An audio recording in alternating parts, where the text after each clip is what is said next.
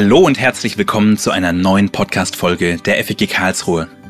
Wir sind aus der Sommerpause zurück und beginnen pünktlich zu der neuen Themenreihe auch wieder unsere begleitenden Gesprächspodcasts mit spannenden Gästen aus unserer Gemeinde und darüber hinaus. In der aktuellen Themenreihe Living Hope schauen wir uns den ersten Petrusbrief an und entdecken darin Gründe für Hoffnung, die damals wie heute tragen. Wir, das bin heute ich, Philipp Heidel, gemeinsam mit Madita Schneider. Und wir möchten gemeinsam mit unserem Pastor Christian Bouillon einen ersten Blick auf das Thema Hoffnung und den ersten Petrusbrief werfen. Christian, schön, dass du dabei bist. Ja, ich freue mich auch bei euch zu sein. Ja, wie kam es denn diesmal zu der Planung dieser Themenreihe, auch ganz konkret jetzt nach den Sommerferien? Wie seid ihr auf das Thema Hoffnung oder auch den ersten Petrusbrief gekommen? Ja, sehr gerne. Wir haben eigentlich so zwei Wege, wie wir auf Themen äh, von Predigt reinkommen. Manchmal kommen wir vom Thema her und fragen dann in die Bibel hinein und äh, finden verschiedene biblische Texte, die zum Thema passen, wie zum Beispiel, erinnert euch bei unserer Reihe Verantwortlich, wo wir Psalmen hatten, Schöpfungstext und anderes. Oder, wie wir es diesmal machen, wir schauen nicht vom Thema her, sondern wir schauen von einem biblischen Buch her und äh, wollen das ein Stück chronologisch lesen, so wie es ursprünglich auch die Empfänger des Briefes gelesen haben und ähm, damit so ein Stück auch die neutestamentliche Situation nochmal aufleben lassen und aktualisieren. Jetzt ist es ja so, dass über der Themenreihe Living Hope steht. Äh, hätte ja auch erste Petrusbrief drüber stehen können. Jetzt ein Thema rauszugreifen, tatsächlich aus so einem Brief. Ist ja cool, wenn sowas gelingt. Wie kamt ihr denn jetzt auf dieses Thema für den ersten Petrusbrief? Ja, wir wollen besonders nah dran sein am biblischen Text und in 1. Petrus 1, Vers 3 steht tatsächlich drin, dass wir eine lebendige Hoffnung haben. Wir, das waren damals die Empfänger des Briefes, über die wir gleich auch noch ein bisschen nachdenken und sprechen können. Ähm, aber der Brief selber gibt sich dieses Thema. Und da haben wir gedacht, da bleiben wir dabei. Und lebendige Hoffnung ist ja etwas, was auch in unserer Zeit, aus meiner Sicht, ähm, sehr erstrebenswert und sehr wünschenswert ist. Und ähm, von daher haben wir gedacht, es passt aus guten Gründen. Ja, es hat auf jeden Fall eine Relevanz auch heute für uns und in vielen kleinen Alltagssituationen sowie auch in größeren Krisen. Aber auch, ja, wirklich so im normalen Leben können wir, denke ich, alle immer gut Hoffnung gebrauchen. Du hast gerade schon die Empfänger angesprochen von damals. Sag doch mal, wer waren denn die Empfänger des Briefes und in welcher Situation waren sie? Genau, der Brief selber sagt hier auch, dass es ähm, Gemeinden waren, Gemeinden in Kleinasien. Also man kann sagen, in einer nicht-christlichen Gesellschaft Menschen, die, wie der Brief auch sagt, ähm, wie Fremdlinge ähm, unter den anderen leben. Ähm, und diese Gemeinden brauchten Unterstützung, brauchten Hoffnung. Und deswegen ist der, ist der Brief an sie gesandt worden.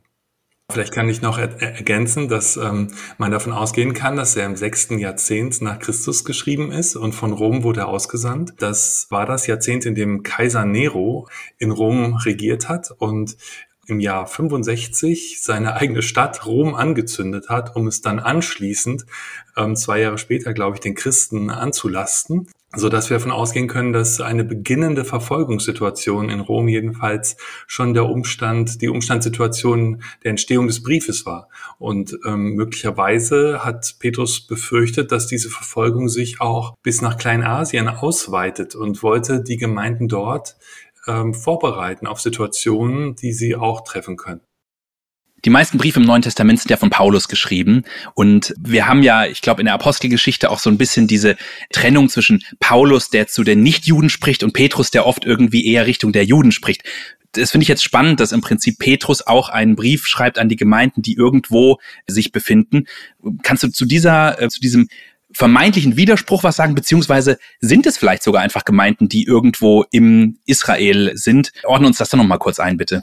Und tatsächlich sind es Gemeinden der Diaspora, so wurde das damals genannt, also außerhalb von Israel und sehr wahrscheinlich eben in Kleinasien und wohl auch heidenchristliche Gemeinden. Das ähm, bedeutet, dass wir Petrus nicht so einseitig äh, als Kommunikator zu den Juden hin oder Judenchristen hin ähm, festlegen dürfen, sondern dass da durchaus auch Verbindungslinien zu heidenchristlichen Gemeinden waren, Mag sein, dass Paulus häufiger zu, zu ihnen gesprochen hat, aber Petrus hatte auch was zu sagen.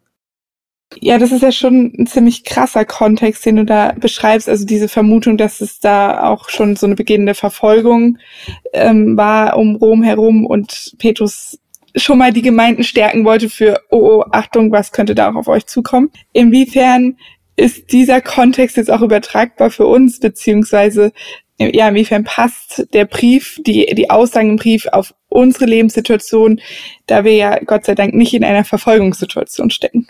Genau, wir können sagen, dass die Verfolgung der Christen heute auch noch stattfindet, allerdings wie Open Doors uns immer plastisch darstellt, ähm, in anderen Ländern starke Verfolgung ist und bei uns, Gott sei Dank, gegenwärtig äh, keine Verfolgung. Ich sehe verschiedene Brücken, wo der Text auch direkt in unsere Situation sprechen kann.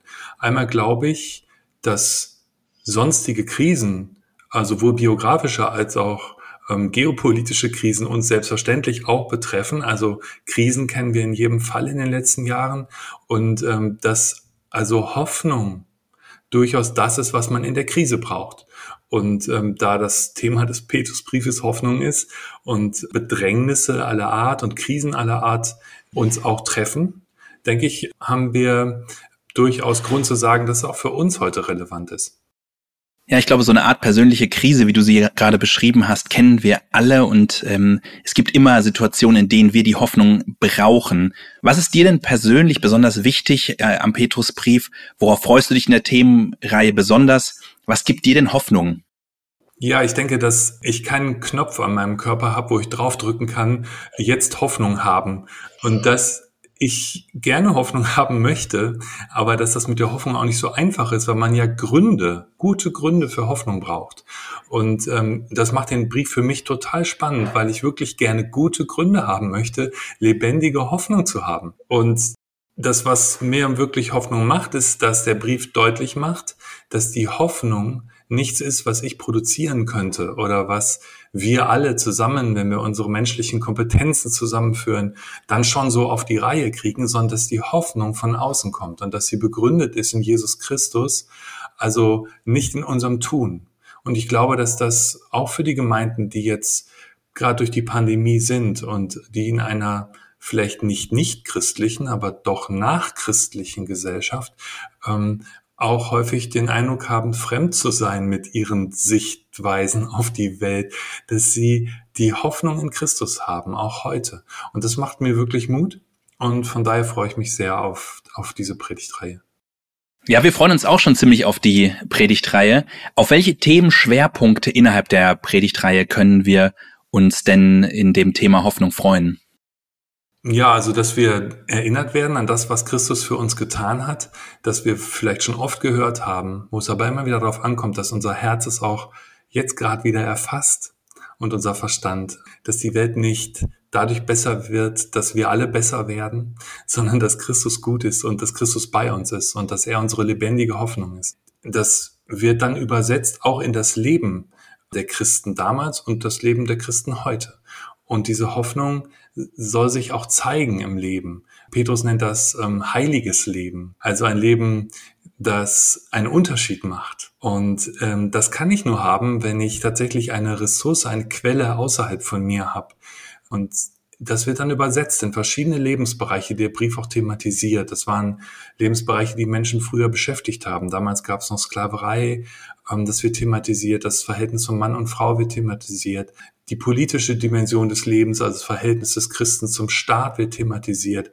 Und so denke ich, kommen auch unsere konkreten Lebens- und Alltagsfragen auch in den Fokus von der Hoffnung her, die nicht aus uns produziert werden muss, hoffen wir doch auf Auswirkungen in unserem Alltag, ähm, wo auch andere erkennen können, dass Christus lebt und dass er heute auch in unserer Gesellschaft anwesend ist im Leben seiner Nachfolgerinnen und Nachfolger. Und auch wir wollen wieder einige Themen, die in den Predigten behandelt werden, ergänzend in Gesprächen behandeln. Wir werden schauen, dass wir über das Thema Wort Gottes einen Gesprächspodcast aufnehmen über das Thema weltliche Autorität beziehungsweise auch Politik. Wir würden auch gerne über das Thema Familie und auch über das Thema Taufe gerne Gespräche führen. Jetzt haben wir ja in vergangenen Themenreihen oft irgendwelche begleitenden Specials noch gehabt, ähm, die auch außerhalb des Gottesdienstes stattfinden. Gibt es denn dieses Mal irgendwelche besonderen Specials, die im Rahmen der Themenreihe geplant sind? Also tatsächlich, das erste kleine Special ist, dass wir die Predigttexte chronologisch lesen, also durch, uns durch einen Brief mal durcharbeiten und ackern. Das zweite ist, dass wir gedacht haben, wenn Gottes Wort uns hier so jeden Sonntag äh, mitnimmt in die Situation und in unsere Situation sprechen will, wollen wir auch stille Zeiten im Gottesdienst äh, haben, vielleicht nicht in allen, aber in vielen Gottesdiensten, wo ähm, die Gottesdienstbesucher und auch die Menschen im Stream einfach für sich das Wort nochmal wirken lassen und mal fragen, was Gott ihnen dadurch persönlich sagt und worum es gerade in ihrer nächsten Woche gehen wird, wenn es um dieses Wort geht. Also stille Zeiten ist etwas Besonderes. Und das dritte Besondere ähm, ist, dass wir die Predigtexte von einem äh, bekannten Sprecher sprechen lassen, äh, der aufgenommen wird und äh, dann quasi in diese Ursprungssituation gehen. Ähm, sehr wahrscheinlich sind diese Briefe in den Gemeinden vorgelesen worden und so ähnlich wollen wir es in Gottesdiensten auch nachempfinden. Sehr schön, ich bin gespannt und freue mich auf den Start der Predigtreihe. Vielen Dank, Christian, dass du uns in diesem kurzen Intro schon mal mit hineingenommen hast, kleinen Einblick in den Kontext des Petrusbriefs gegeben hast und ja, wir wünschen auf jeden Fall dir und Alex natürlich auch noch viel Freude beim weiteren Vorbereiten und dann Halten der Predigten. Vielen Dank. Dich, liebe Hörerinnen und liebe Hörer, laden wir ein, in zwei Wochen wieder einzuschalten, wenn wir über das Thema Gottes Wort sprechen. Bis dahin eine gute Zeit und bis bald.